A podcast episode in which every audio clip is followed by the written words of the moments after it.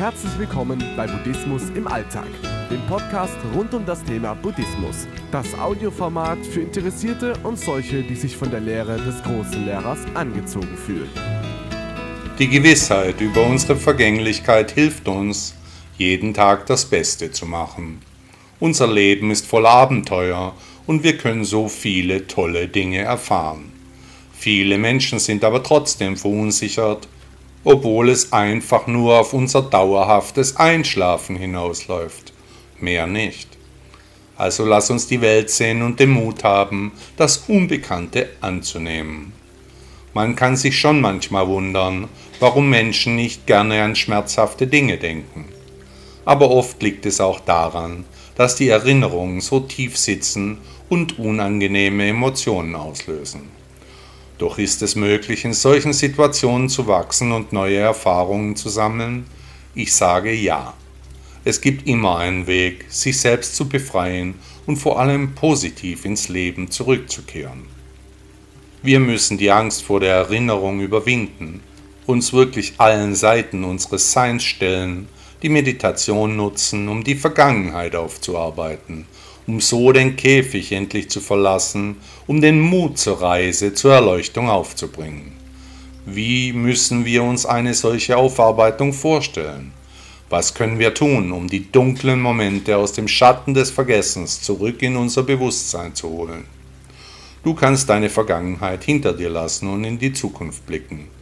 Höre auf deinen Körper und bemerke, welche Erinnerungen unangenehm sind. Tauche tiefer in diese Situation ein und spüre dem Schmerz nach. Es ist einfach notwendig, die Dinge objektiv zu betrachten und sich nicht einfach so hinzustellen. Es geht schließlich darum, Blockaden aufzulösen. Wer hat was verursacht? Wir können uns vor der Erinnerung nicht verschließen, sollten es auch gar nicht.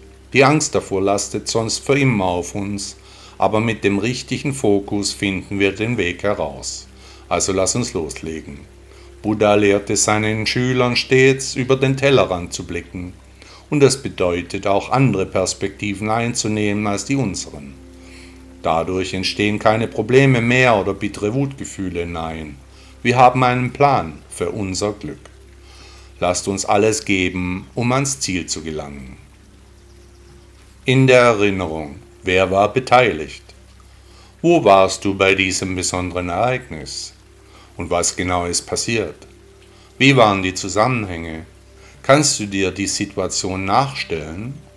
Und warum ist es so gekommen? Gehe den Dingen einfach unvoreingenommen und objektiv nach, werte nicht, stelle nicht die Schuldfrage.